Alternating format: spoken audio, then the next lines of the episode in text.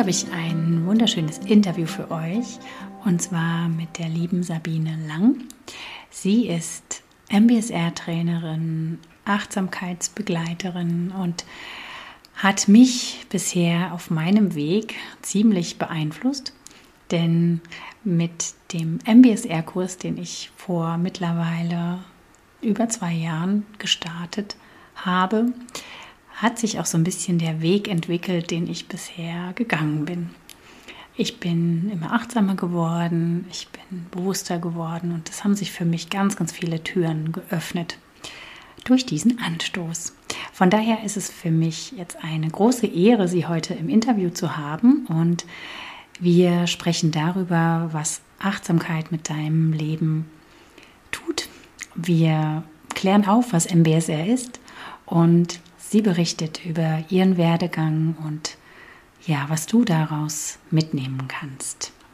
Viel Freude mit dieser Episode und ich freue mich natürlich im Anschluss gerne, wenn du ähm, eine Rezension hinterlassen möchtest, wenn du mir eine Rückmeldung gibst, mir irgendeine Nachricht schicken magst und ich werde auch die Sabine hier verlinken und MBSR-Kurse im Allgemeinen und vielleicht hast du danach Lust und Laune, direkt loszustarten für mehr Achtsamkeit in deinem Leben.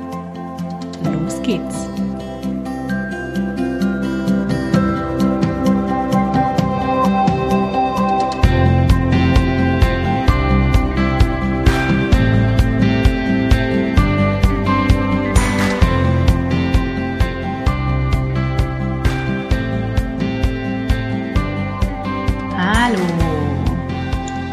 Christina.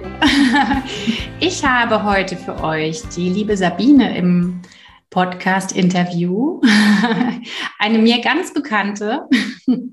Wir haben uns jetzt schon einige Zeit nicht mehr gesehen, aber ich freue mich sehr, dass sie sich bereit erklärt hat, hier bei uns zu sein und gemeinsam über MBSR, über das Mama-Sein, über den eigenen Weg zu sprechen. Und ich darf dich willkommen heißen und dich bitten, dich mal kurz vorzustellen. Hallo Christina, jetzt war ich gerade schon sehr unachtsam, indem ich dir da reingekrätscht bin. Ähm, ja, also ich heiße Sabine Lang, bin 52 Jahre alt. Ähm, ich bin Tochter von lieben Eltern und selbst Mama, äh, und zwar seit 23 Jahren, einer wundervollen Tochter. Ähm, ich lebe in einer langjährigen Partnerschaft, ähm, bin wieder sehr, sehr gerne Lehrerin und darüber hinaus auch seit einigen Jahren ähm, MBSR Achtsamkeitslehrerin, was mir jetzt die Ehre verschafft, bei dir sein zu dürfen. Das ist schön. Ja, was ist MBSR? Ja, also ähm, MBSR vielleicht ähm, mal so viel vorweg, ähm, dass ich Achtsamkeitslehrerin bin, ähm, hat ganz viel mit meiner eigenen Geschichte zu tun. Vielleicht fangen wir mal damit an, bevor Gerne. wir so in das, ähm, in das äh, Technische gehen. Ähm, wie ich schon gesagt habe, ähm, bin ich Lehrerin und war auch viele, viele Jahre das, was man so Herzblutlehrer nennt. Ja, also ich habe da hab vieles, äh, viel Schulentwicklung gemacht im Laufe der Jahre und ähm, und es wurde immer mehr und mehr und das war viele Jahre toll und hat unheimlich viel Freude gemacht und Spaß gemacht. Und, und irgendwann war so, kam dann so der Punkt, wo, wo ich mich so ähm, nicht nur ein Stück weit, sondern ziemlich stark verloren hatte. Ähm, und ähm, mir es dann gesundheitlich nicht gut ging. Das heißt, ähm, ich, mein Körper hat mir starke Signale gezeigt. Ähm, ich habe auch schon gemerkt, dass es nicht mehr so richtig rund läuft. Und mir ist es aber ähm, ich habe einfach nicht geschafft, so ähm, die Zeichen so zu erkennen, sondern irgendwas in mir hat gesagt, ach, das geht schon und das geht auch immer weiter so und das hat immer funktioniert und war ja auch ganz viel Freude mit dabei. Und dann kam es eben so, dass ähm, ja, dass ich so ein, schon, ein, du hast vorhin, als wir kurz äh, gesprochen haben, so von gegen die Wand fahren gesprochen oder das so ausgedrückt und ich glaube, so war das tatsächlich. Also es war ein, ein richtiger Crash vor mittlerweile sieben oder acht Jahren, neun Jahren ähm, ähm, mit einer leichten Herzmuskelentzündung, mit also körperliche Symptome, ähm, aber auch psychisch war ich alles andere als gut drauf und bestimmt auch für mein Umfeld jetzt nicht, nicht mehr die wahre Freude. Mhm. Und ja, und dann war ich irgendwann ähm, wirklich einige Monate richtig weg vom Fenster und ähm, habe alles Mögliche dann erlebt und viele Mosaiksteinchen, die mich so auf dem Weg der äh, ja wieder zurück ins Leben unterstützt haben und ähm, und die Achtsamkeit, das Achtsamkeitstraining war dann schon neben Therapie und Klinikaufenthalt und Sport und alles, was man dann so macht, ähm, wirklich das, was ich heute sagen würde, das hat mir mein Leben zurückgegeben und zwar ein Leben, das immer besser ist, als es je zuvor war. Schön. Also die Achtsamkeit hatte ich da vorwiegend dann gepackt, einfach auch, einfach der Blick auf die Achtsamkeit. Würdest du das so sagen? Mm, ja, tatsächlich die Praxis, einfach das Gefühl, also ich war jetzt nicht, ich war nicht ganz unbeleckt. Ne? Ich habe eine, also eine, eine Cousine von meinem, von meinem Papa, die, ähm, die hat mich schon sehr früh, eigentlich schon so in der Jugend mit diesen Themen in Verbindung gebracht. Also die hat mich mal mitgenommen zu den Buddhisten und äh, mich und meine Tochter zusammen auch im Retreat. Ja, ich war da schon irgendwie, ich wusste, da gibt's noch was und habe auch schon früh immer mal meditiert. Aber wie das eben so ist, ähm, je enger es wurde, je schlechter es mir ging, desto weniger habe ich die Dinge getan, die mir eigentlich gut tun. Ja, und ähm, ja, und so hat es für mich zumindest tatsächlich diesen Crash gebraucht, um dann zu erkennen, hey, das ist was, ähm, was, was mich selbst wieder in die Handlungsfähigkeit zurückbringt. Ja, also nicht Medikamente, nicht, wobei ich gar nichts verteufeln will. Manchmal ist es gut für Menschen in bestimmten Phasen dann eine Unterstützung zu erfahren, aber ähm, eben ähm, selbst Werkzeuge mir anzueignen, um wieder in die Eigenverantwortung zu kommen, um etwas selbst tun zu können. Ähm, ja, und mit diesen Werkzeugen und ähm, eben gerade zusammen mit allen Herausforderungen, die das Leben ja auch danach weiterbringt, aber gut und besser weitergehen zu können und einfach mehr in Frieden. Mhm. Mit dir zu sein oder mit der Sache auch zu sein. Ja, mit genau. Umfeld, mit, dem, mit der Situation, mhm. in der wir gerade stecken. Mhm. Mhm. Was würdest du denn sagen, wann ähm, hat es für dich angesetzt, dass du gemerkt hast, du, das Gerät da für dich irgendwie in Schieflage? War das hat es irgendwie auch mit deinem Leben als solches zu tun gehabt, was die Herausforderung gebracht hat? Du hast eine Tochter, hast du schon erzählt.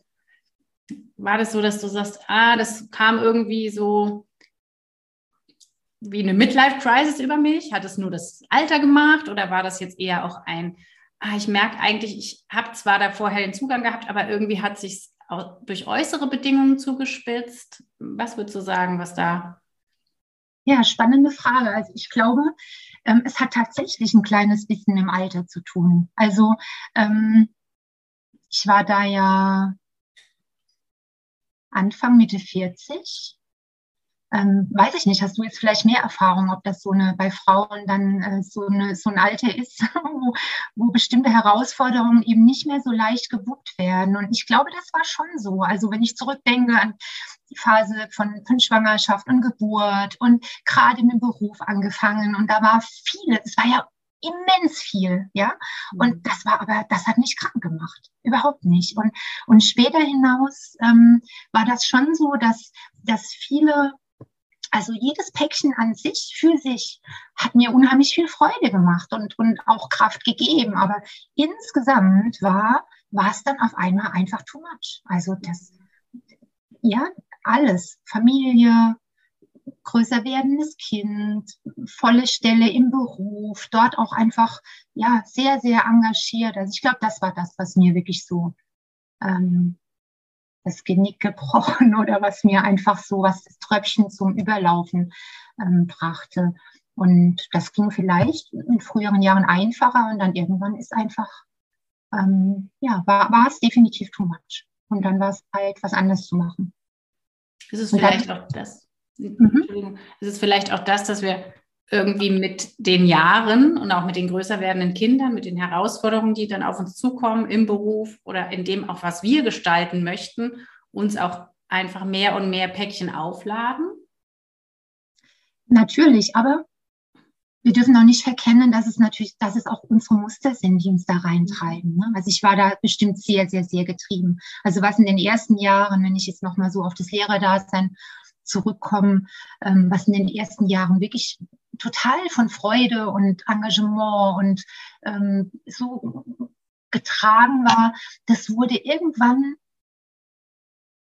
ja, dann war dieser klassische Perfektionismus, ja, dieses, äh, ich, das waren auch Jahre, da war ich, glaube ich, auch keine sehr angenehme Kollegin. Ja, denn die hohen Ansprüche, die ich an mich hatte, die hatte ich auch an alle anderen. Ich habe viele Funktionen und, und ähm, Ämter und was weiß ich, was es alles gab, an mich gerissen. Ja, schon, da ist ja auch eine gewisse Hybris dabei, ja, von wegen, wenn ich das mache, dann läuft das und nicht abgeben können und, und, ähm, und dann kommt irgendwann so ein Punkt, wo es einfach ungut wird. Und ich, ich empfinde das wirklich so als sich selbst verlieren. Und zwar auch in der guten Sache können wir uns verlieren. Und, ähm, und da ist es wichtig, da ist wirklich wichtig, gut mit den eigenen Kräften und auch und auch ähm, ja offen zu sein für das, was drumherum passiert. Und das war ich überhaupt nicht. Also das führte dann auch in, in dieser Zeit lief gar nichts mehr rund. Also nicht nur, dass der Körper mehr und mehr rebelliert hat, sondern auch in der Beziehung hat es gekräselt, zu einer kurzfristigen Trennung geführt und und es waren viele Widerstände, viel Kampf, viel eigentlich hat alles nur noch Kraft gekostet, weißt du? Und mhm. dann ist es, dann ist es nicht mehr gut. Ja, ja. Ja, also würdest du auch so unterschreiben, dass wenn man merkt, dass da so viel vielleicht Energie auch nach außen gehen muss, um das irgendwie aufrecht zu erhalten. Das ist es ja oft dann auch. Ne? Man, wie du eben sagtest, man hat so seine Muster, mit denen man fährt oder mit, ne, wie man so denkt, wie man, wie man tickt, ne? wie wir, was auch manchmal so landläufig heißt, wie wir halt sind. Aber das ist ja, ist ja das große Entscheidende, dass wir daran arbeiten können. Das ist genau. ja das Tolle, was man mit dem MBSR machen kann, was man ja mit all den Tools, die ich hier auch reinbringe, die ich in meiner Arbeit mit drin habe, dass wir daran arbeiten können, überlegen, bin ich das jetzt wirklich oder mache ich das nur, weil ich einfach immer in diese Richtung fahre? Und dass wir uns mit diesen Mustern halt ein Leben aufbauen, was irgendwann einfach auch nicht mehr zu schaffen ist so weiterzufahren. Also ich beobachte das oft, das beobachte ich halt auch oft bei, bei jungen Eltern schon, also unabhängig wirklich vom Alter, ähm, die dann einfach sagen, ja, oh, ich bin perfektionistisch und das muss auch alles so sein. Oder ich bin ständig mich am Vergleichen und ich vergleiche mich halt mit zehn anderen Leuten drumherum, die alle in irgendeiner Richtung perfekt sind. Also muss ich ja auch in allen Varianten perfekt sein. Mhm. Und da würde ich jetzt gerne mal auf dieses MBSR was macht jetzt MBSR? Was, was ist das? Übersetze es gerne mal für alle oder, oder ne, bring es mal hier raus. Ähm, warum kann uns das weiterhelfen? Also mir hat es auf jeden Fall ein groß, eine große Tür geöffnet, weil es war mein Einstieg in die Achtsamkeit, in den Weg eigentlich, den ich jetzt hier genommen habe für mich. Ja, sehr schön. Das ist auch eine ganz, ganz große Mitfreude von mir dabei. Ja, ähm, gerne. Also ähm, MBSR steht für, ähm, kommt aus dem Amerikanischen, steht für Mindfulness-Based Stress Reduction. Das heißt achtsamkeitsbasierte ähm, Stressbewältigung würde ich jetzt mal frei ähm, das übersetzen. Es ist ein, ein achtwöchiges, äh, nennen wir es ruhig mal Trainingsprogramm für den Anfang das ist ein Mentaltraining, ähm, achtwöchig. Es, es gibt eben acht äh, Abendtermine, die auch relativ lange sind, zweieinhalb bis drei Stunden, ähm, von denen jeder Abend ein, ein Thema hat. Äh, das heißt auch, mir ist auch sehr wichtig, dass Menschen einfach verstehen, warum das, was wir machen, uns weiterbringt und nicht irgendein Hokuspokus ist. Ähm, Genau, ja, zum Ablauf können wir vielleicht gleich nochmal kommen.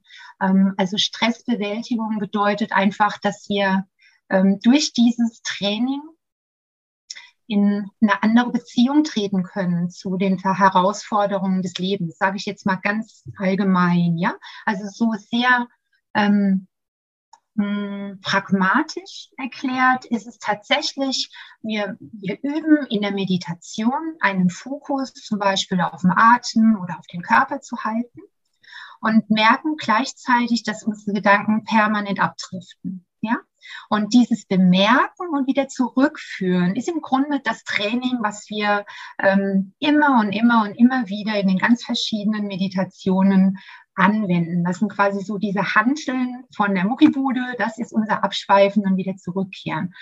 Und dabei passiert aber eben gleichzeitig noch ganz, ganz viel andere, viel anderes und viel Spannendes. Denn ähm, es wäre sehr, sehr kurzfristig gedacht oder auch erklärt, wenn wir das als reines, ja, könnte man ja sagen, Konzentrationstraining, ja, ähm, verstehen würden, sondern dabei spielen Qualitäten wie Mitgefühl, wie Selbstmitgefühl eine ganz, ganz große Rolle. Das heißt, auch wieder in einen freundlichen, vertrauensvollen Kontakt zum eigenen Körper, zum eigenen Sein zu kommen, überhaupt ins Sein zu kommen.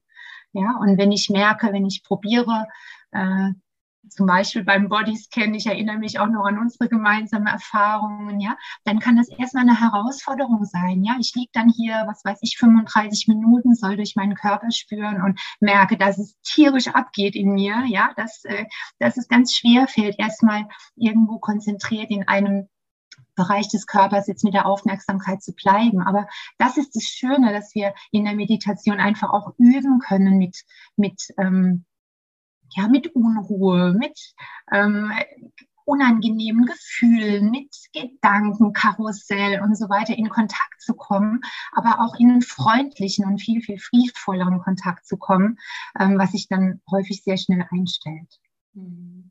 Und ähm, MBSR, so viel vielleicht mal noch, finde ich auch total wichtig, äh, wurde Ende der 80er, nee, 70er Jahre schon ähm, ähm, entwickelt, und zwar von dem Amerikaner John Kabat-Zinn ähm, auch eine wirklich interessante Persönlichkeit, wie ich finde, der nämlich ähm, das entwickelt hat, weil er selbst als äh, Molekularbiologe, also er hat in Kliniken gearbeitet und war eigentlich so am, am Durchstarten, hat für einen Nobelpreisträger gearbeitet, ja, und war da karrieremäßig irgendwie ziemlich gut aufgestellt.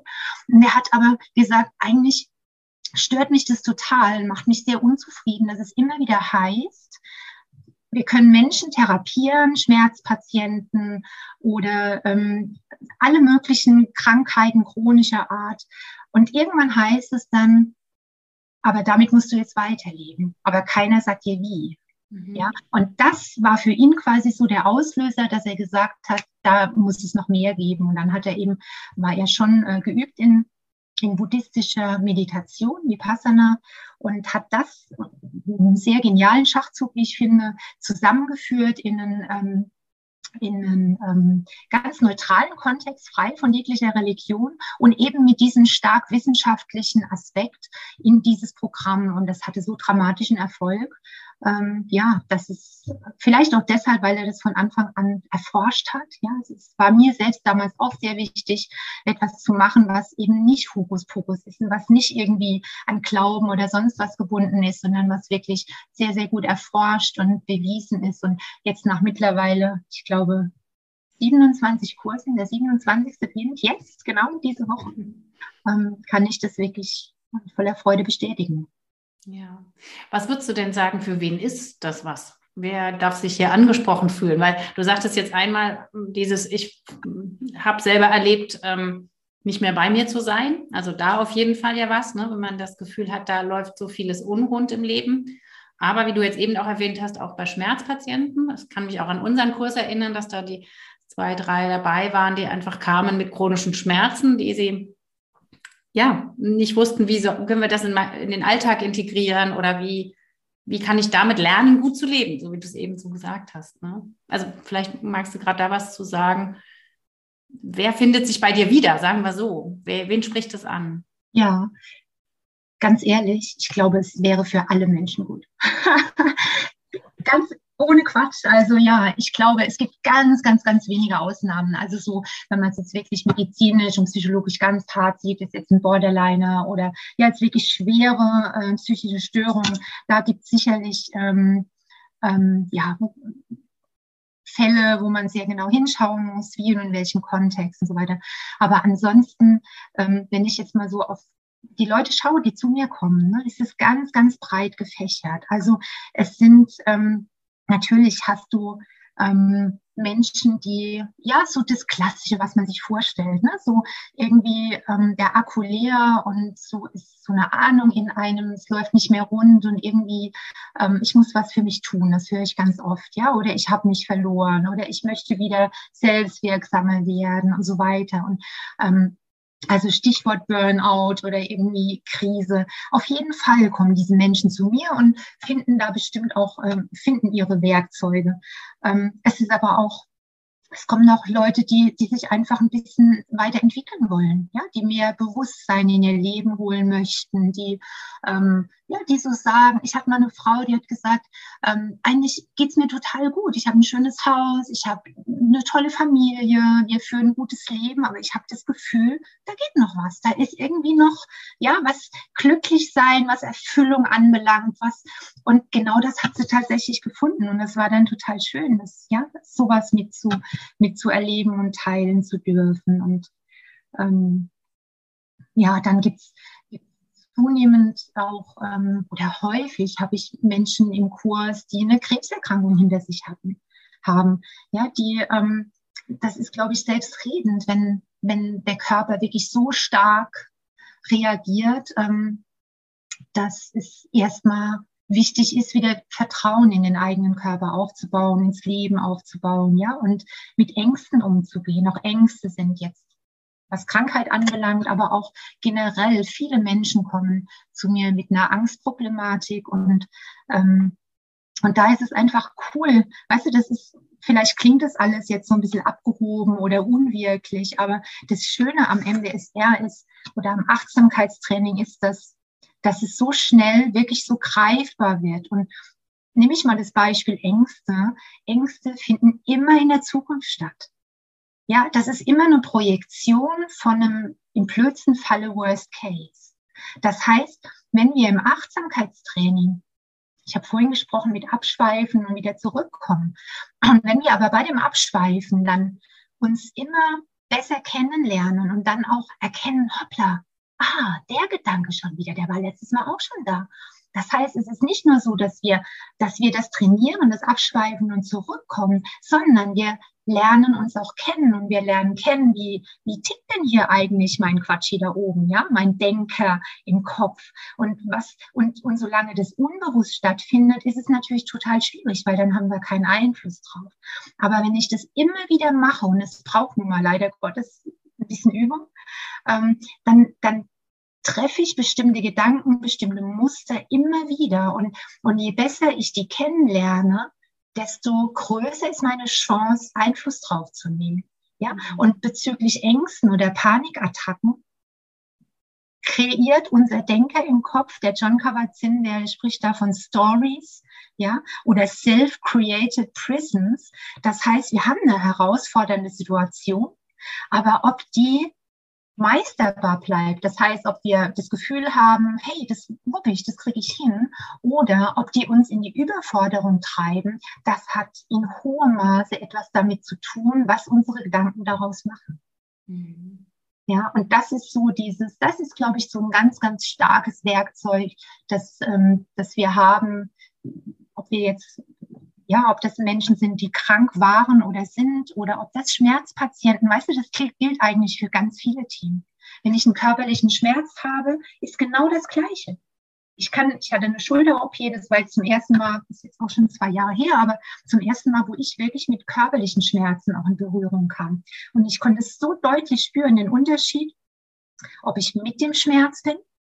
Das heißt, ich mache so diesen Forscher, ja, ich, äh, ich, spüre den, probiere den auch soweit es geht anzunehmen, in meinem Bewusstsein zu halten, oder ob irgendwas in mir sagt, oh, jetzt schon wieder und ich glaube, es wird ganz schlimm und jetzt muss ich doch das und das machen und sonst was und dann wusch geht auch die, das Schmerzempfinden nach unten. Mhm. Und so ist es, glaube ich, mit ganz vielen Themen. Mit, ja, also für, um auf deine Frage zurückzukommen, ich denke, für ganz, ganz, ganz viele Menschen äh, aller Altersgruppen. Ich habe, äh, der Jüngste war, glaube ich, kurz vor seinem 17. Geburtstag, äh, dann Abitur äh, bis hin zu wirklich in den hohen 80ern, mhm. ähm, alle Berufsklassen. Ähm, das ist das Schöne, in unseren Themen treffen wir uns und können da auch gut miteinander diesen Weg gehen.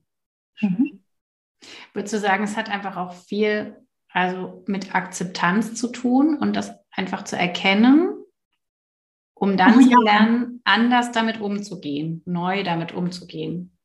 Oder aber auch, ne, also Achtsamkeit ist ja für mich auch, ähm, wir würden ja gerne, gerade wenn wir jetzt so wie du und ich die Vision haben, wir wollen achtsam sein, 100% achtsam sein.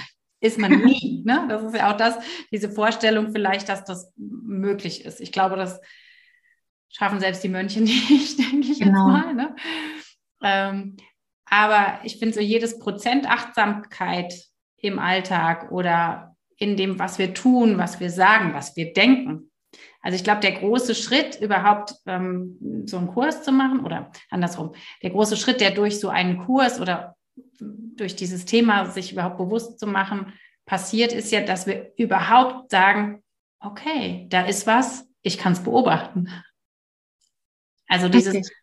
ich mache mir Gedanken über meine Gedanken zum Beispiel. Ja, oder, oder ich kann die beobachten. Ich genau. bin mir überhaupt bewusst, dass ich Gedanken habe. Ja, ja, ja, das war vorhin schon mal so ein bisschen angeschnitten. Genau, es ist einfach dieses, diese, dieses höhere Maß an Bewusstheit, das wir bekommen und damit auch ehrlich gesagt Freiheit. Mhm. Das ist für mich, für mich ist Freiheit ähm, zumindest in gewissem Maße wirklich bestimmen zu können, was ich denke. Mhm. Ja, jemand, der in der Grübelschleife gefangen ist, ähm, und das habe ich zum, boah, bis zum Exzess über lange Zeit erlebt. Das ist schrecklich. Das zieht mhm. alles an Energie.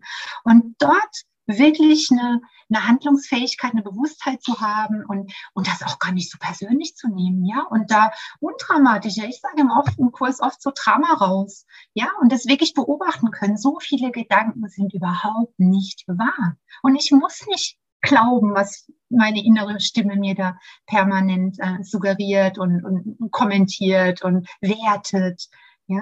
Und was du eben gesagt hast mit, ähm, mit Akzeptanz, natürlich, die Haltung der Akzeptanz ist eine der wichtigsten im Achtsamkeitstraining. Aber jetzt sagt das mal jemanden, der kommt, der gerade seine Frau verloren hat oder der schwer krebskrank ist oder ja wirklich ganz, ganz große äh, Steine vor die Füße geschmissen bekommt, ja. Ähm, das geht erstmal nicht. Das ist total schwer. Aber was wir wirklich lernen, ist so ein, so ein weicherer Weg dorthin. Ich spreche schon auch von Akzeptanz, aber der weichere Weg dorthin ist erstmal annehmen. Annehmen mit dem Sein, was im Moment gerade ist. Und das schaffen wir immer dann, wenn wir, und darum geht's ja im Großen und Ganzen, haben wir noch gar nicht so richtig thematisiert eigentlich, aber letztlich wollen wir ja so viel es geht, so oft es geht, in diesem berühmten Hier und Jetzt sein. Mhm. Das heißt, mit, mit meiner Aufmerksamkeit, wir sprechen von Gewahrsein, das ist so ein, ähm, einfach vielleicht nochmal ein anderer Begriff dafür, mit diesem Freund, möglichst freundlichen Gewahrsein, ähm, in der direkten Erfahrung sein. Und diese direkte Erfahrung, die muss gar nicht schön sein. Aber was sich oftmals zeigt, wenn wir das schaffen, aus diesen, vorhin habe ich von den Stories, ja, von den Geschichten, von diesen, von diesen Konstrukten, was unsere Gedanken dann immer gleich drauf bauschen und das Ganze total verschärfen, was das Stresslevel anbelangt. Wenn wir da rauskommen und, und wirklich das fühlen und das beobachten, also das fühlen, was wir fühlen, das beobachten, was wir denken und in der direkten Erfahrung sind, dann verliert sie häufig schon an Schrecken. Dann kann auch jemand, der sehr schwer krank ist oder der, der sehr starke Schmerzen hat, kann dann auch sagen, hoppla, im Moment, im Moment ist es eigentlich okay. Mhm. Für den Moment, ja. Und das ist es so, äh, ja, der Zauber des Hier und Jetzt ist, glaube ich, etwas, was uns, ähm, ja, was ein, einfach ein ganz, ganz großes Geschenk ist. Und da findet dann auch im Grunde automatisch das Annehmen und die Akzeptanz statt. Mhm. Ja, wenn ich wirklich jetzt bei meinem Atem bin, grübel ich nicht über gestern und ich mache mir nicht über morgen Sorgen, sondern mhm. das ist dort, wo das Leben stattfindet. Das müssen wir uns auch mal klar machen klingt wie so ein Kalenderspruch, aber das ist auch das, was ich selbst so häufig immer und immer und immer wieder gerade in diesen komischen Zeiten erfahre. Weißt du, die Pandemie tobt da draußen. Jetzt wissen wir wieder nicht, was passiert in der Schule. Und es sind so viele Dinge, wo wir uns permanent reinbegeben können. Und dann kommen wir ins Jammern, ins Hadern. Und das alles ist nicht gut für uns. Das alles macht was mit uns. Das heißt, unser Stresslevel fährt hoch. Wir sind nicht bei dem, was wir machen, aber wir können uns das jederzeit selbst erschaffen. Ja, mhm. jetzt im Moment sitzen wir hier, wir schauen uns an, trinken eine Tasse Tee, sind verbunden. Und das ist das, was, ähm, ja, die Freiheit, die wir haben, unseren Fokus darauf zu lenken. Und das heißt nicht, dass wir etwas schönreden, ja, mhm. oder etwas ausblenden oder uns nicht mehr engagieren sondern ganz im Gegenteil. Ich glaube, erst wenn wir uns diese Momente immer wieder erschaffen und, und wirklich mit dem in Frieden sind, für mich hat das auch ganz viel damit zu tun, mehr in Frieden sein mit Dingen, auch mit Dingen, die ich gerade mal nicht ändern kann. Aber je weniger ich in den Widerstand gehe, weil wenn ich das tue, habe ich verloren. Da geht meine Energie flöten, meine Kraft, meine Liebe, da geht alles flöten. Ja, wenn ich aber schaffe, okay, da ist gerade was, was mich tierisch aufregt und tierisch nervt und ich gebe dem kurz Raum, aber ich gebe dem Raum, in dem ich spüre, boah, das nervt mich gerade. Und ich gehe in das Gefühl und ich hocke mich damit hin mit diesem Gefühl, das gerade gar nicht schön ist. Dann hat das aber eine Chance, seinen Raum zu bekommen und an Energie wieder zu verlieren. Und dann kann ich nach kurzer Zeit eine neue Entscheidung treffen und das mit voller Hingabe machen, was als nächstes dran ist. Ja, ja. Ja, und also mir gefällt es so gut, was du vorhin auch gesagt hast, weil es ja John Kabat-Zinn da, dieses Zitat mit dem, dass wir uns unser eigenes Gefängnis damit bauen. Wir mhm. werden ja im Grunde auch, indem wir uns in diesen Gedanken so verlieren, und das ist ja auch so ah, leider so typisch deutsch, dieses Jammern, dieses, ne, ähm, eigentlich ein Gedanke dem anderen folgen zu lassen und das noch zu befeuern durch Gespräche, weil jammern, ne, wenn man dann gerade in einem Kontext zusammen ist und jammert, dann befeuert das ja immer diese Gedanken. Ne? Und ähm, indem wir das tun, bauen wir uns unser eigenes Gefängnis und sind weniger handlungsfähig, weil wir auch nicht sehen, oh, wo habe ich denn Handlungsspielraum? Ja, also es ist so, dieses, dieses bei uns liegt ja ganz viel, also für mich auch so das Thema Dankbarkeit, ne? Wahr, ja. Wahrsein dessen, was ist. Und dann sehen wir ja die Schätze die verloren gehen. Und die gehen uns ja verloren, weil wir uns so in diesen Gedanken verlieren, weil wir uns so stressen, weil wir quasi irgendwie immer nur auf die eine Waagschale ne, was drauflegen. Auf diese Waagschale, oh, was ist jetzt gerade so viel oder was ist jetzt alles schlimm? Das ist ja auch so diese generelle Stimmung im Land, empfinde ich so, ne? dass mhm. so viel dieses, wir können uns ja über nichts anderes mehr unterhalten. Jeder fängt mit dem Thema an. Das, man sieht immer nur, wo sind denn die Einschränkungen. Aber es wird so wenig auf die andere Seite gelegt, zu gucken, oh, was, was bringt uns das jetzt gerade? Oder was, welche Gelegenheiten haben wir trotzdem? Welche Möglichkeiten haben wir trotzdem? Was, was erkennen wir in uns, in unserem kleinen Umfeld? Ne? Also, ja, das, das ist so, so wertvoll, da in den Moment zu kommen. Also auch aus meiner Sicht, das ist so, wir haben ja immer nur diesen einen Moment. Es ist immer nur der eine Moment. Genau. So ist es. Das muss man einmal raffen und dann, glaube ich, ist es gar nicht so schwer, nicht mehr in dieses Jammern und Hadern und so weiter zu verlangen. Ich, ich mache das nicht mehr. Das mhm. ist eine Entscheidung, die ich treffe, ganz, ganz selten. Ähm, aber ich treffe immer wieder die Entscheidung, mm. und da muss man auch niemanden vor den Kopf stoßen, aber die Freiheit hat jeder. Ja, mhm. den Fokus auf das zu lenken, ja, was, was einem gut tut. Ja. Ja. Und was einem wichtig ist. Hm? Ja, und was wir selber beeinflussen können. Also ja, das richtig. ist auch so das Große, ne? Also wenn wir uns halt permanent mit Dingen beschäftigen oder unsere Gedanken dahin lenken, was wir selber gar nicht steuern können, dann fallen wir natürlich in eine Ohnmacht. Und dazu ist aber wiederum die Bewusstheit nötig. Mhm. Ja. ja, wenn ich unbewusst bin, kann ich das gar nicht erkennen, sondern da bin ich im Auto, im sogenannten berühmten Autopiloten, der mhm. dann einfach alles mit mir macht. Wir denken, wir wären frei, sind wir aber überhaupt nicht. Ja, es wird uns gedacht. Es geht auf, nicht nur auf, auf automatisierte Handlungen, sondern das geht auch in, in dann sind wir bei, bei den Themen äh, Glaubens, Sätze, Muster, äh, ja, auch Gefühls, auch Gefühle, wie wir gefühlsmäßig auf, auf Situationen reagieren, sind in hohem Maße automatisiert und, ähm, und wir sind gut beraten, da Bewusstheit reinzubringen. Und das ist eben das, was, ähm, was glaube ich, diese Art ähm, vom Achtsamkeitstraining da wirklich äh, sehr einfach, sehr strukturiert und, und auch, ich finde immer wieder in extrem kurzer Zeit. Weißt du, was sind acht Wochen vom Leben? Mhm. Und was da passieren kann, das ist einfach absolut faszinierend. Hast ja. du denn einen Tipp vielleicht für die ein oder andere Hörerin, die sagt, so, ich wüsste jetzt gar nicht, wer in meinem Umkreis sowas macht oder ich habe jetzt gerade ein Baby von drei, vier Wochen und merke, ne, irgendwie spinnen mir da die Gedanken rum, vielleicht auch mit einer gewissen Angst oder was auch immer, ne, was da im Vordergrund steht, bei jedem was anderes. Hast du eine Idee, was man so im Alltag vielleicht schon anwenden kann, um jetzt was zu tun? Ich weiß, dass der Kurs so das Optimum ist und dass man auch mhm. mittlerweile ganz viel online machen kann. Ne? Das ist ja auch ja. dieses Angebot, dass es viel mehr Leuten auch ein kleine, eine kleine Plussache auf der, auf der Waagschale ne? ja, in dieser Situation, dass man ganz viel online buchen kann. Aber ich weiß selber auch in dem, den, äh, in dem Betreuungskontext, wo ich bin, dass ganz viele sich die Zeit nicht gleich nehmen können, wollen, ähm, frei, wie soll ich sagen, zugestehen auch. Ne? Hast du eine Idee, was? Übrigens ganz spannendes Thema, was du gerade sagst, ne? dieses sich gönnen, ja, sich selbst zugestehen.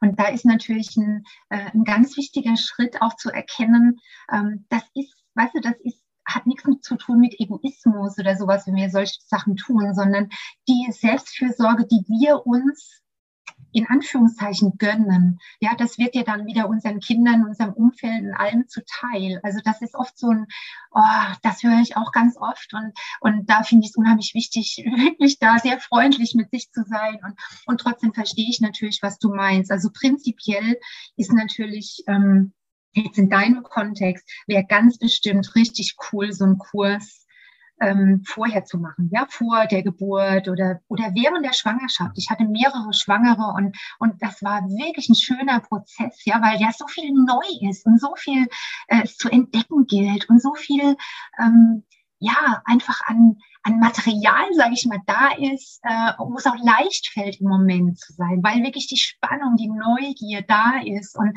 und dies, das gar nicht irgendwie konstruiert werden muss. Das ist wirklich, wirklich toll, ja. Ähm, Genau. Und, ähm, und dann auch im Hinblick auf die Geburt, die Vorbereitung, wo es ja auch natürlich ein Stück weit um Schmerzen, um Ängste und, und all diese Geschichten geht. Also ich würde mir, ich bin kein Fan von hätte, hätte Fahrradkette, aber ähm, wenn ich jetzt wenn ich das vor der Geburt meiner Tochter diese Werkzeuge gehabt hätte, ich glaube, das hätte es schon wesentlich beeinflusst und ganz bestimmt im Guten, ja. Ähm, aber zurück zu deiner eigentlichen Frage, was mit der äh, jetzt, wenn es nun mal so ist, da ist ein Baby und da äh, ist wenig Zeit. Ähm, ehrlich gesagt, Kinder und gerade Babys sind natürlich die besten Lehrmeister in Achtsamkeit. Ja, denn die sind immer im Hier und Jetzt. Mhm. Immer, immer, immer. Das heißt, wenn ich mich mit meinem Kind verbinde, wirklich verbinde, ähm, dann, dann bin ich im Hier und Jetzt. Also was du jetzt ansprichst, sind ja solche kurzen Momente, die wir uns erschaffen können, wo wir unsere Präsenz in den gegenwärtigen Moment holen. Das müssen wir uns klar machen. Das ist Achtsamkeit. Wenn ich die Entscheidung, wirklich die bewusste Entscheidung, die willentliche Entscheidung treffe, im gegenwärtigen Moment zu sein, mit allen Erfahrungen, die er gerade bringt. Und dann ist zum Beispiel, mir fällt jetzt spontan das Stillen ein. Ja, was Schöneres gibt's ja gar nicht. Ja, wenn ich mich da mit meinem Kind verbinde, mit dem Gefühl, mit dem äh, Körperkontakt, mit dem, mit dem ganzen Taktilen, was es da gibt und was sonst noch in einem vor sich geht, gefühlsmäßig, da brauche ich keine extra Zeit, sondern das ist dann meine Meditation. Und es kann auch meine Meditation sein, wenn das Stillen gerade nicht so Friede, Freude, Eierkuchen ist. Mhm. Ja, wenn das Kind jetzt mal in die Brust zwickt oder weiß ich nicht, was gerade an Problematik da ist, kann das eine unglaublich heilsame und friedvolle Erfahrung sein, wenn ich mir, denn das ist ja jetzt eine Zeit, kommt mir jetzt gerade ganz spontan, das ist eine Zeit, die ich auf jeden Fall irgendwo sitzend oder liegend mit meinem Kind verbringe. Hm. Also kann ich die doch auch nutzen, um meine Bewusstheit zu schulen und um den, den Freund, den, den, also ich mache gerade so eine zweijährige Vertiefungsfortbildung ähm, in Freiburg am Europäischen äh, Institut für Achtsamkeit und der Paul Grossman, der übersetzt Achtsamkeit mit liebevollem Gewahrsein. Mhm. Ja, und wenn ich dann mein liebevolles Gewahrsein auf die Erfahrung dieses Moments richte, egal wie es gerade ist, ob angenehm, ob Glück pur, ob da Ängste da sind, ob da irgendwie irgendwas nicht so richtig zu funktionieren scheint oder sonst was. Wenn ich aber mit der Erfahrung bin, dann kann das etwas sehr Beruhigendes und Befriedendes haben. Mhm. Mhm. Ja. Mir ist jetzt auch spontan, also es ist interessant, dass es jetzt das Stillen gerade bei dir kam als Idee, mhm. aber spontan auch dieses im Alltag ja immer wieder egal was es gerade mhm. ist, das Essen zum Beispiel oder das mhm. Gehen oder das, ne? Mhm. Gerade jetzt auch mit Kindern vielleicht das Spielen, wirklich sich mal, genau. auch wenn man noch überhaupt nicht in der Materie drin ist, sich einfach mal dabei wiederzufinden. Ja. Und da sind wir ja auch wenig geübt. Hatte ich jetzt gerade eben bei mir auch die Situation, ich war am Frühstücken, ja, was habe ich gemacht? Irgendwie ein bisschen Musik nebenbei wäre schön. Und da kommt dann schon die Achtsamkeit irgendwie, oder dieses sich gewahr sein, ne? diesem, ah, okay, interessant. Mir alleine essen bin ich schon nicht gewöhnt, ne? weil es ist gerade keiner da, der mich mit unterhält, also lasse ich mich unterhalten. Also da mir bewusst werden in unserer schnelllebigen Zeit, in unserem Alltag, ne? wie sehr wir Dinge auch stapeln, ne? irgendwie alles immer gleichzeitig tun. Und ich finde, so ein erster Schritt ist halt auch zu gucken, kann ich da eher den Schritt zurückgehen und mal irgendwas alleinig tun. Oder? Also das. Ja, total. Stichwort andere Dinge auszublenden. Multitasking sprichst du an, ne? ist ja auch was, wo, worauf wir ja gewissermaßen auch stolz sind, ne? was ja auch so ein Klassiker ist, gerade von, von jungen Müttern, ne? die dann vielleicht auch bald wieder in den Beruf gehen und so weiter. Ne? Sind wir ein Stück weit ja auch so ein bisschen stolz drauf, machen wir uns nichts vor, ne? so viel da irgendwie auf einmal gewuppt zu bekommen. Und, und ähm, aber ich glaube, nee, ich glaube nicht, sondern das ist auch äh, eines der Dinge, was sehr, sehr gut äh, erforscht und bewiesen ist. Wir werden nicht effektiver, wenn wir viele Dinge gleichzeitig tun, sondern ganz im Gegenteil. Ja, ich war so in meiner äh, Zeit vor dem Crash, ich war nur am Rasen und am Rennen. Ja, und 17 Sachen gleichzeitig. Und klar habe ich viel geschafft. Aber ganz ehrlich, ich glaube nicht, dass ich, dass ich jetzt weniger schaffe als früher. Aber ich bin in vielem viel, viel, viel langsamer. Ich bin immer noch nicht, naja, mein Partner oder meine Familie wird jetzt wahrscheinlich lachen. Ähm, aber ich, ich renne zum Beispiel nicht mehr durch die Schule, sondern wenn mich ein Kind anspricht oder ein Kollege anspricht, dann probiere ich wirklich dann präsent zu sein in dem Moment. Und nicht, weißt du, was ich meine, ne? Nicht schon mhm. gleich hier und da, da, da, sondern, und das ist was, was unheimlich wohltuend ist, was auch ganz viel ja, Ressourcen schont. Mhm. Ja, dieses ähm, ja bei dem sein, was man gerade macht und, und Musik und Radio. Du hast es noch kleine Sachen angesprochen, ja, einfach im Audio im Auto mal kein Radio hören, ja, nur weil es automatisch angeht. Ja, früher musste man das anschalten und ausschalten und heute steigen wir ein und wenn es an war, dann läuft es halt wieder.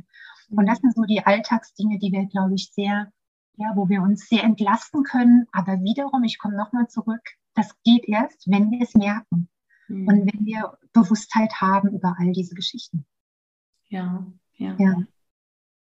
Ja. Ja, es ist so schön.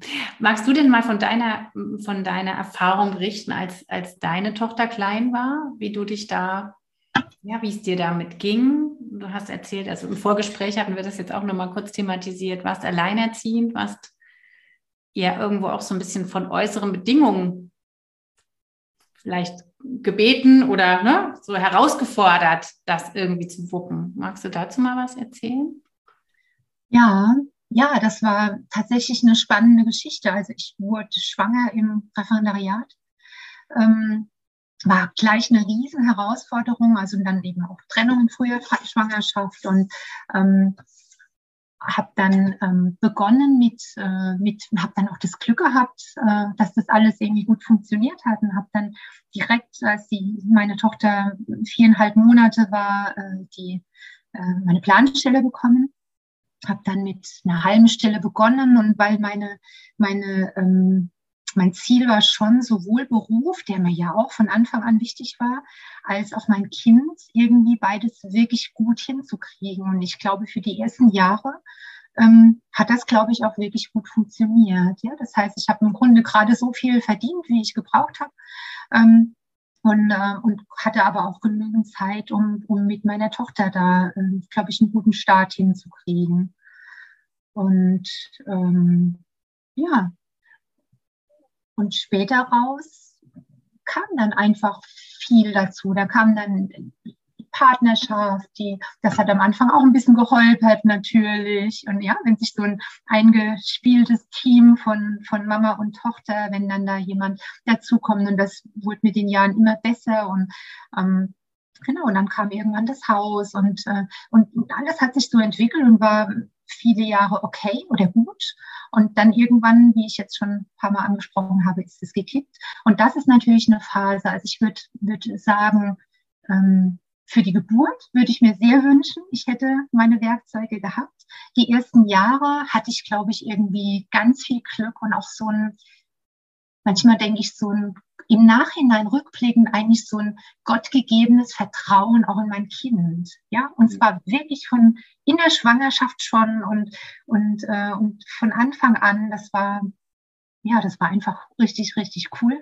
Mhm. Und ähm, ja, und dann später raus, als es mir dann, ja, als, wie ich vorhin sagte, als ich dann meine nicht so guten ein, zwei, drei Jahre hatte, ähm, da hat sie natürlich auch viel von mitbekommen. Ne? Eine Mama, die dann, also ich habe immer früher so kokettiert damit, ähm, dass meine Schule mein zweites Kind ist, bis zu dem Zeitpunkt, als meine Tochter dann sagte, nee, Mami, das ist dein erstes Kind. Ja, und das, das, ich glaube, da muss ich nicht mehr viel ausführen. Und das war dann natürlich auch die Phase, als es mir so schlecht ging, für sie extrem schwer. Mhm. Ja, die war dann, als ich dann in der Klinik war, war sie gerade 16 und das war, das war eine große Herausforderung für sie, für, für die ganze Familie, für mein ganzes Umfeld. Und ja, aber ich glaube, wir haben da gut die Kurve wieder gekriegt zusammen. Und heute, was echt schön ist, ähm, sie ist dann, was sie selbst und wir alle nicht für möglich gehalten hätten, sie ist äh, kurz vor mündlichen Abi mit ihrem Freund, den sie damals sehr kurz kannte, zusammengezogen. Mhm. Also noch ein halbes Jahr vorher hätte sie, hatte, hatte sie häufig gesagt, äh, sie wird wahrscheinlich nie ausziehen und immer zu Hause bleiben. Und dann, dann ging das alles ganz, ja, doch ganz flott. Und, und ähm, ja, und für mich ist natürlich jetzt in unserem Kontext, über den wir hier sprechen, Christina, ist natürlich auch schön, dass ich sagen kann, dass meine Tochter ähm, auch wenn sie anfangs während meiner Ausbildung, was völlig okay ist, da bestimmt mal genervt war oder gesagt hat, Mami, wenn dir das gut tut, mach das, aber lass mich damit in Ruhe. Ja, was ja völlig okay ist, ähm, dass sie dann selbst auch den Weg dahin gefunden hat und dass sie irgendwann kam der Anruf und hat gesagt, Mami, ich glaube, es ist soweit, darf ich in deinem nächsten Kurs mitmachen, was sie dann auch tatsächlich gemacht hat und auch wenn sie jetzt sicher nicht jeden Tag was weiß ich, wie ausgiebig meditiert, hat sie auf jeden Fall da eine, einen ganz, ganz guten Zugang und auch eine stabile Praxis. Und ähm, ja, das ist natürlich schön, das äh, zu ja. wissen. Und, und wir haben auch, sie hat ihre, ihre, darf ich sagen, ihre Bachelorarbeit auch geschrieben über Achtsamkeit in der Schule. Also sie mhm. studiert und sitzt am Ende ihres Lehramtsstudiums gerade. Und, äh, und sie hat mir zum 50. Geburtstag vor zwei Jahren hat sie das organisiert, dass ich von der ganzen Familie und Freunden ähm, dieses Retreat bei John Kabat-Zinn geschenkt bekommen. Und wir beide waren dann zusammen dort, was natürlich total klasse war. Schön. Ja, was mir da direkt kommt, ist so das Thema Bindung auch, ne? Mhm. Also so, ach, ich bin da gerade so richtig gerührt, ja, in den Ausführungen, die du gerade bringst. Weil ich denke, das, das geht uns ja allen so als Mama, dass wir, dass wir immer mal wieder an einen Punkt kommen, wie du eben auch sagtest, ne? Sie sagte zwischendrin, ja, wenn du das machen willst, mach das, ne? Wenn dir das irgendwie gut tut oder wenn du jetzt nach dir gucken musst. Ähm, aber dass wir natürlich auch immer wieder in der Sorge sind, mit irgendwas, ich sage mal nicht die Bindung beschädigen, das, das ist jetzt gar nicht, ne? Wir wollen natürlich immer in Verbindung mit unseren Kindern sein, aber dass uns das manchmal so erscheint, als wäre das mal nicht so geglückt, ne, mit gewissen Dingen. Und es ist so schön, wie du eben sagtest, dass sie dir einmal da auch mit die Augen geöffnet hat, indem sie dir sagte, sie ist also nicht dein erstes Kind, sondern die mhm. Schule. Also dieses Werte haben, sich auch klar darüber zu werden, was möchte ich eigentlich. Und ich glaube, das ist auch das Thema gegen die Wand fahren. Das geht da halt so ein Stück weit verloren. Wo war denn eigentlich mein Weg? Ne, man fährt halt einfach gar nicht mehr dahin, wo man eigentlich hin wollte oder wo man im Nachhinein vielleicht, wenn man das verstanden hat, wenn man es mehr für sich äh, bewusst hat machen können, denkt, ach nee, das war eine ganz andere Richtung. Und dass vielleicht auch gerade dieses, ich gehe dann meinen Weg, uns mehr in die Bindung mit unseren Kindern bringt. Also ja, ich glaube schon. Ich glaube, das ist auch das Einzige, wo wir überhaupt die Chance haben, ähm, das wieder zu befrieden. Mhm. Ja, so in der, in der Phase, dass, ja, ich war auch ein großer Hitzeblitz früher, bin es manchmal immer noch so ein bisschen, aber nicht mehr so schlimm wie früher und, und Erfahrungen, die ich ihr so gerne erspart hätte, ja. Und, aber wenn wir dann, wenn wir dann wirklich diesen Weg gehen und sie und unsere Kinder auch unser Bemühen sehen und, und wir auch wirklich im Gespräch sind, ja, also die, ich meine, meine Tochter ist jetzt so früh ausgezogen und trotzdem haben wir eine extrem starke Bindung. Ja, also wir telefonieren häufig und wir sehen uns gar nicht so schrecklich viel, aber ähm, wir sind in ganz, ganz, ganz engen, tiefen Kontakt. Und, ähm, und sie ist auch ehrlich gesagt eine meiner wichtigsten Ratgeberinnen, jetzt zwar gerade was MWSR und so anbelangt. Sie hat einfach eine gute Sicht auf die Dinge und das ist ein, ja, dafür bin ich sehr dankbar. Ja, es ist auch so schön, weil natürlich haben wir ja auch als Eltern so diesen Wunsch, dass, dass ähm, wir machen ja was aus unserer eigenen Überzeugung. Ne?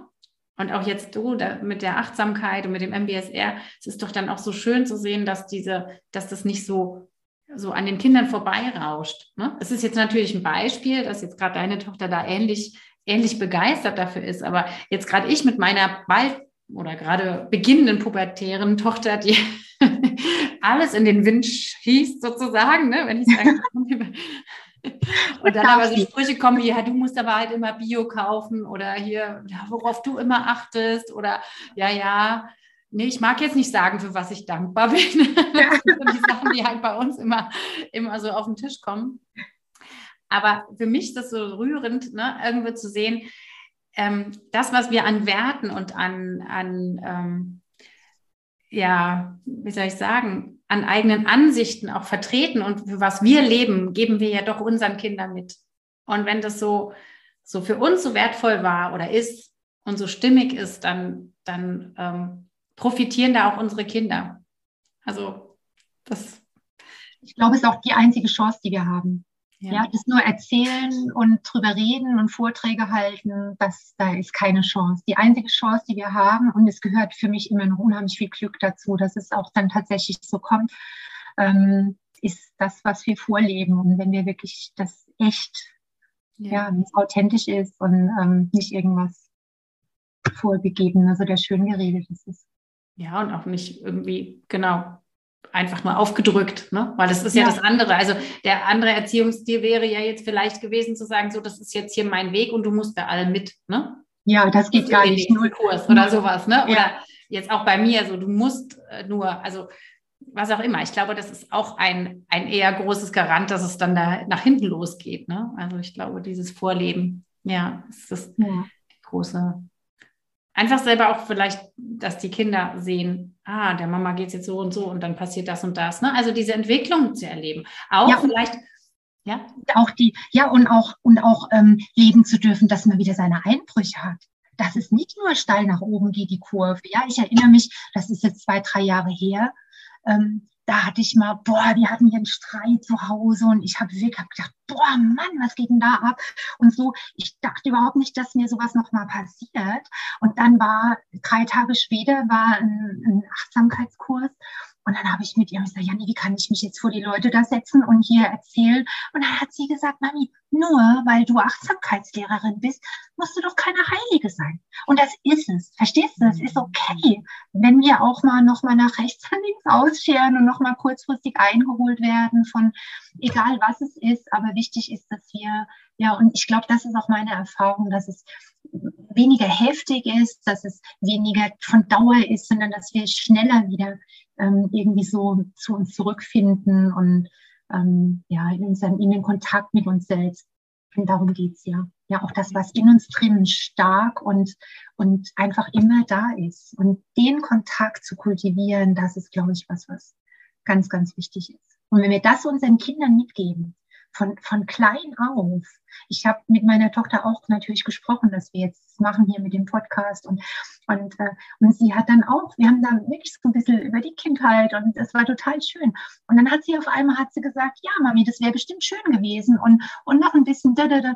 aber wenn du dann Omi bist, dann, also sie selbst ist auch jetzt schon froh und dankbar, dass sie mit ihren eigenen Kindern und dass sie dann eine Omi haben wird, die da ja vielleicht das ein oder andere. Die achtsam ist einfach, ja. Ja, total schön. Ach, ich bin, ja. es ist, äh, ja, ich glaube, wie so ein Schlüssel, oder? Den man dann findet. Ich weiß nicht, wie man das so, ne? Das, ein Werkzeug, also dieser Kurs unter Umständen, ne? also als, als Tool, um den Schlüssel zu finden, so zu uns selber, so wie als würden wir was aufschließen und indem wir es ja dann auch leben und rauslassen, kann sich ja auch so ein bisschen was im rundherum, also nicht kann sich verändern, sondern es verändert sich ja dann auch so vieles. Ne? Ja, verrückt, oder? Ich erinnere mich noch, als ich damals, als ich da in der Klinik war und dann ging es da drum und ich konnte damit überhaupt nichts anfangen. Da, ich habe oft den Satz gehört, ähm, ja, und dann, wenn, wenn das und das, und dann werden sich auch im Außen die Dinge verändern. Und, und ich habe gesagt, was soll sich denn verändern? Weil ich bisher immer nur den Kampf kannte. Bei mir in meinem Leben hat sich dann etwas verändert, wenn ich darum gekämpft habe, wenn ich mich angestrengt habe und, und wenn ich das aktiv herbeigeführt habe. Aber ähm, wenn ich allein jetzt hier das, die Achtsamkeitsgeschichte anschaue, weißt du, damals war ich, es gab wirklich eine Zeit, da konnte ich mir nicht mehr vorstellen, auch nur eine einzige Stunde vor einer Klasse irgendwo auf der Welt zu unterrichten. Mhm. Das war ich konnte nicht mehr und ich konnte mir nichts mehr vorstellen. Und als Lehrer hast du wenig Alternativen. Ja, mhm. dann sagt dir eine Therapeutin, ja, dann machen sie halt was anderes. Dann sage ich, was soll ich denn anderes? Ich bin Lehrer, fertig.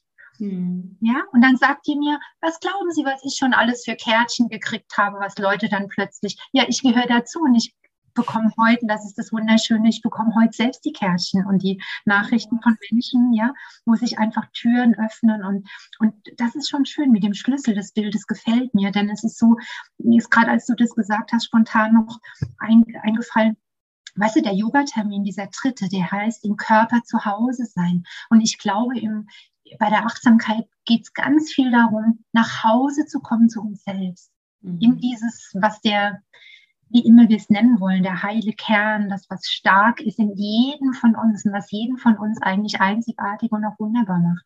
Und den Zugang dazu zu bekommen, wieder zurückzubekommen, der, der ist nämlich verloren gegangen bei vielen Menschen. Mhm. Das, ähm, das kann sich an, anfühlen wie nach Hause kommen. Ja, dann werden wir unabhängiger, werden freier, ja genau, ja, mit dem Schlüssel. Ja. Ah, so schön, ja. Aber es ist harte Arbeit. Das ist jetzt einfach auch zum Schluss nochmal definitiv. Ähm, es ist ähm, sehr, sehr, sehr wirkungsvoll. Es ist super gut erforscht. Aber da bin ich auch sehr transparent. Das weißt du von Anfang an. Ähm, es steht und fällt damit, dass wir zumindest mal für diese acht Wochen wirklich jeden einzelnen Tag äh, üben, meditieren und dann später, ich spreche jetzt für den Acht-Wochen-Kurs, und dann später, wenn wir das, wenn die neuronalen Verknüpfungen, wir haben jetzt über Gehirnphysiologie nicht viel gesprochen, aber das ist einfach, ja, einfach harte Wissenschaft und Biologie, die dahinter steckt, ähm, wenn wir unser Gehirn dann so ein bisschen neu vertratet haben und dann, dann sind wir frei und können auch spielen, auch mit kürzeren Einheiten und ähm, müssen nicht mehr täglich, äh, was weiß ich, eine Dreiviertelstunde der Bobbes aufs Kissen bekommen. Ja, ich finde ja immer ganz schön den Vergleich, dass halt so wie wir ja bisher denken, ist quasi jetzt die Autobahn. Und ähm, ja. dass dieser, dieser Weg jetzt der Achtsamkeit oder das, äh, ne, die Meditation, jetzt ja Bodyscan und so weiter, halt irgendwie ja erstmal so ein Trampelpfad ist, der quasi nicht zu erkennen ist. Ne? Und ähm, erst wenn wir den ganz oft gehen und immer wieder gehen und immer wieder gehen und immer wieder gehen, wird der größer und breiter und wird halt auch leichter begehbar. Also ich finde, das ist so ein schönes Bild auch im Kopf, ähm, was halt allgemein auf Meditation passt und was aber auch auf Achtsamkeit passt. Ne? Weil erstmal ist es halt ein völlig neuer Weg, ne? den es gar nicht gibt, vielleicht in uns oder der versteckt scheint, ne? der irgendwo zugewachsen ist. Ja. ja, genau, das Bild benutze ich auch sehr, sehr gerne. Und, und es ist wirklich Neurophysiologie. Ne? Dieses häufiger Gehen bedeutet, dass sich Vertratungen im Gehirn ähm, festigen und dann irgendwann uns einfach auch wirklich im Alltag zur Verfügung stehen. Wir meditieren ja nicht, damit wir tolle Meditierer werden, sondern wir meditieren ja deshalb, damit wir mit den Herausforderungen des Lebens äh, ja einfach ähm, besser, gesünder umgehen können und dass Stress uns nicht krank macht, sondern wir mit allem, was ist und was immer sein wird und immer wieder kommen wird, einfach gut weitergehen können. Ja, und vor allen Dingen ist auch einer meiner wichtigsten Punkte, finde ich, bewusster Entscheidungen fällen zu können. Mhm. Weil ich glaube, das ist auch das Thema Selbstwirksamkeit. Nur ja. wenn wir bewusst Entscheidungen fällen können, können wir ja zum Beispiel auch sagen, ich will jetzt noch das fünfte Ehrenamt übernehmen oder eben nicht. Ne? Also jetzt in dem Beispiel, wie du jetzt auch sagtest, du hast so viele Dinge an dich gezogen. Kenne ich mhm. auch gut. Ne? Erst indem ich bewusst Dinge auch abgelegt habe, habe ich gemerkt, okay, ja, ich, es war zu viel. Ne? Also das ähm, ist ja so diese große Stressspirale, in die wir uns ja auch bewegen. Ne? Genau. Wir kommen jetzt so langsam zum Ende. Ich habe immer noch so fünf Abschlussfragen, die ich äh, stellen mag, die gerne schnell beantwortet werden. Einfach nur, was dir so spontan kommt. Ähm, und damit runden wir so unser Interview ab und kommen schon dem Ende entgegen. Aber ich finde, da war so viel dabei. es war so schön oder ist so schön, noch immer. Was bedeutet für dich Liebe? Spontan natürlich Liebe zu den Menschen, die ich liebe, Partner, Familie, Kind, Freunde. Ähm, Im weiteren Sinne bedeutet Liebe für mich auch sowas wie wirklich wie Hingabe an das Leben. Der John Kabat-Zinn spricht von Love Affair with Life. Mhm. Also ja, das Liebe ist für mich größer gefasst auch, hat ganz viel zu tun mit Respekt, mit ähm, sich dem Leben hingeben und zwar alle Wesen, mhm. die das, die unsere Erde so bereithält. Mhm. Schön. Was bedeutet für dich Glück?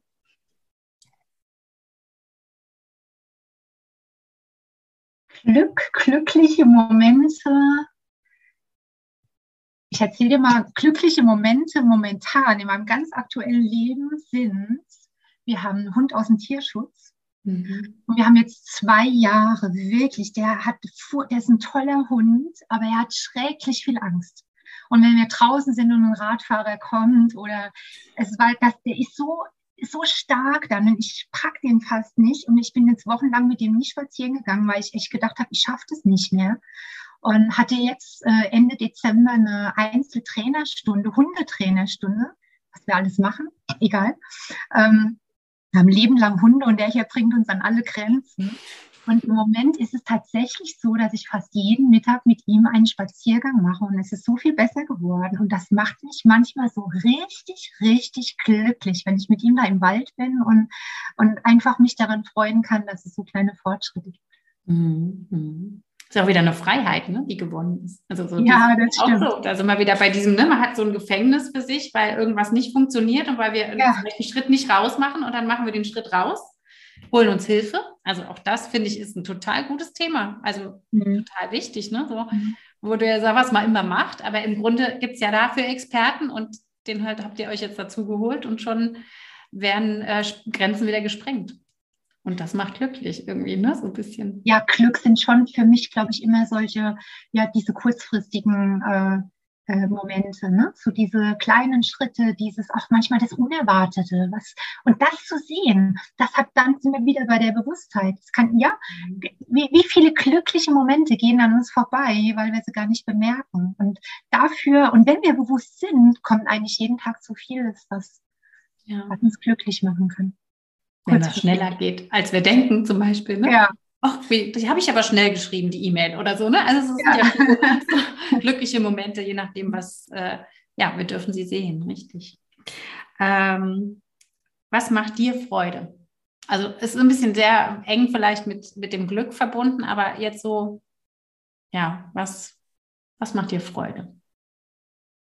Also mir macht natürlich Freude, äh, das, was ich auch früher gar nicht mehr gemacht habe. Also alles mögliche, Gartenarbeit, handwerkliche Geschichten, das macht mir unheimlich viel Freude. Ich arbeite gerne mit Sandstein. Aber ehrlich gesagt, mir kommt auch gerade ganz spontan, mir macht es wieder richtig, richtig, richtig Freude, in die Schule zu gehen. Mhm. Ja, was einfach nicht mehr war. Und ich habe jetzt Stunden reduziert und ich bin gesundheitlich jetzt nicht ähm, einfach nicht, nicht mega, mega, mega auf der Höhe, aber ich bin einfach total froh, dass ich, ähm, ja, dass ich wieder, dass ich mit Freude wieder in die Schule gehen kann. Das ist, äh, ist mir vorhin gerade so klar geworden, als wir gesprochen haben. Ja, das ist schön, weil es so ganz anders war. Schön. Mhm. Mhm spielt auch mit rein, aber für was bist du aktuell besonders dankbar? Ja, genau, das sind viele ähm, Schnittmengen, ne? könnte ich mhm. jetzt auch sagen. Ich bin total dankbar, dass ich wieder mit Freude unterrichten darf. Ich bin total dankbar, Achtsamkeitslehrerin sein zu dürfen und so viele tolle Menschen kennenlernen und begleiten zu dürfen. Ja, mhm. das ist gigantisch. Das ist einfach ein, ein ganz, ganz, ganz großes Geschenk. Und ähm, du hast vorhin zwischendrin, haben wir jetzt gar nicht ausführlich drüber gesprochen, aber das hat auch ganz viel mit Achtsamkeit zu tun. Ich bin auch ein Riesenfan überhaupt von Dankbarkeitsritualen jeglicher Art und es spielt auch in meinem Kurs immer wieder eine große Rolle und ähm, gerade in letzter Zeit zum Beispiel ist mir häufig klar geworden, wie dankbar ich bin dafür, wie privilegiert wir leben dürfen. Mhm. Ja, jetzt einfach auf dem Dorf, im, am Wald, wir können raus, egal was Pandemie gerade immer, was gerade für Regeln sind, wir können, wir können unser Leben leben. Ich erlebe in der Schule da ganz andere Geschichten, ja. Mhm. Wie Kinder teilweise ähm, Wohnungen ohne Balkon, was weiß ich was, da mag man sich gar nicht vorstellen, was da alles passiert. Und, und wirklich so leben zu dürfen, was für uns eigentlich ganz normal ist. Ich glaube, wir sind gut beraten, uns das manchmal klar zu machen dass wir da echt dankbar sein können. Ja, die Familie zu haben, die, ja. ja. Und auch weltweit betrachtet nochmal. Ja. Nochmal mehr, ne? Also mit ja. all dem, was uns immer zur Verfügung steht. Ne? Absolut, absolut. Wir brauchen an nichts Mangel leiden im Grunde. Ne? Oh, Aber ja. wir dürfen uns dem bewusst sein. Das ist, ja. geht so verloren, ja. Immer mal wieder. Hm. Und was gibt dir Kraft? Wenn du jetzt merkst, sicherlich die Meditation, sicherlich die. Aber es gibt ja wieder Schnittmengen mit all dem. Aber was würdest du jetzt so spontan sagen, da, das solltest du machen, wenn, wenn du Kraft brauchst? Ja, ich für mich würde sagen, ich habe äh, viele verschiedene, ehrlich gesagt, viele verschiedene Kraftquellen. Auf der einen Seite ist es auf jeden Fall ähm, die Familie, die Partnerschaft, ähm, die Menschen, die wirklich guten Freunde, finde ich extrem wichtig, dieses in Verbindung sein und auch verbunden sein. Ähm, die Natur, ganz klar, ja, unser schöner Wald, die frische Luft ist eine ganz, ganz große Kraftquelle für mich. Ähm, auch gesundes Essen, Bewegung, der Sport. Weißt du, wenn manchmal Menschen zu mir kommen, die natürlich nicht meditieren die allermeisten, die sich grottig ernähren und keinen Sport machen, dann weiß ich manchmal gar nicht, wo ich anfangen soll.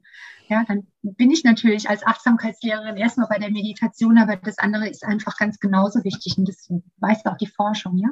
Also von daher ist es, glaube ich, ganz, ganz wichtig, da auch gut für sich zu sorgen und, und ja, die Kraft, ähm, immer wieder die Kraft auch in der Stille und in mir, das ist tatsächlich ein äh, eine Quelle, die ja für, könnte ich jetzt wieder sagen, für die ich sehr dankbar bin, die ich aber auch ähm, für so wertvoll erachte, dass ich sie täglich kultiviere. Mhm. Einfach auch ein immer wieder aufladen, ne? Kein. Ja, es ist unerschöpflich. Wir müssen nur, sobald wir die Stille hat so viel Kraft und so viel Power, und die finden wir letztlich überall. Und damit können wir wieder das Feld öffnen. Die finden wir in der Natur, die finden wir, wenn wir präsent sind mit unseren Mitmenschen, die finden wir in unserem Tun, in unserer Arbeit, in unseren Hobbys. Mhm. Sobald wir wirklich mit Hingabe, ich finde Hingabe auch so ein schönes Wort, mit Hingabe bei dem Sinn, was wir machen, ähm, kann im Grunde alles ein, eine Quelle von, eine Kraftquelle sein. Mhm. Und kriegt eine besondere Qualität. Ich glaube auch, das ist mhm. das irgendwie, ne? Je weniger wir bewusst mit irgendeiner Sache sind, hat halt dann auch das Miteinander oder das Essen, Kochen, Essen, Essen, was auch immer, eine andere Qualität, als wenn wir es wirklich bewusst tun. Ja. Vielen, vielen Dank für das wunderschöne Interview und ähm, Ich mache jetzt hier einfach schon eine kleine Ansage für dich da draußen, der oder die das jetzt gehört hat und ähm, sagt hier, oh, das finde ich jetzt so spannend, da möchte ich einfach lieber einsteigen oder das, das ist für mich so angesprochen, da jetzt durchzustarten und da so einen Kurs für mich zu wählen. Ich werde jetzt in den Notizen vom Podcast all das ähm, ja, verlinken. Ähm, einmal natürlich die liebe Sabine, aber vielleicht auch, es gibt offizielle MBSR-Seiten, wo man auch Trainer in ganz Deutschland finden kann. Ähm, ja, den John Kabat-Zinn werde ich mal noch erwähnen. Also ihr könnt das alles nachlesen, wenn ihr möchtet. Und ähm, ich danke dir jetzt fürs Zuhören. Ich danke dir, liebe Sabine, dass du da warst und ähm, ja, wünsche dir, euch, uns allen einen wunderschönen restlichen Tag, eine wunderschöne restliche Zeit. Wir sind jetzt hier gerade mitten im Winter, im rheinland-pfälzischen Winter. Es hat sogar ein bisschen geschneit hier in unserer Ecke. Und ähm, ja, ein gutes Hindurchkommen durch diese seltsame Zeit, in der wir immer noch sind, da draußen. Und immer wieder ganz viel Bewusstheit wünsche ich uns allen. Alles, alles Liebe. Deine, eure Christine und Sabine. Oder magst du noch irgendwas sagen? Hast du so Nein, wunderbar. Alles, alles Liebe hinaus in die Welt. Ja. Tschüss. Tschüss.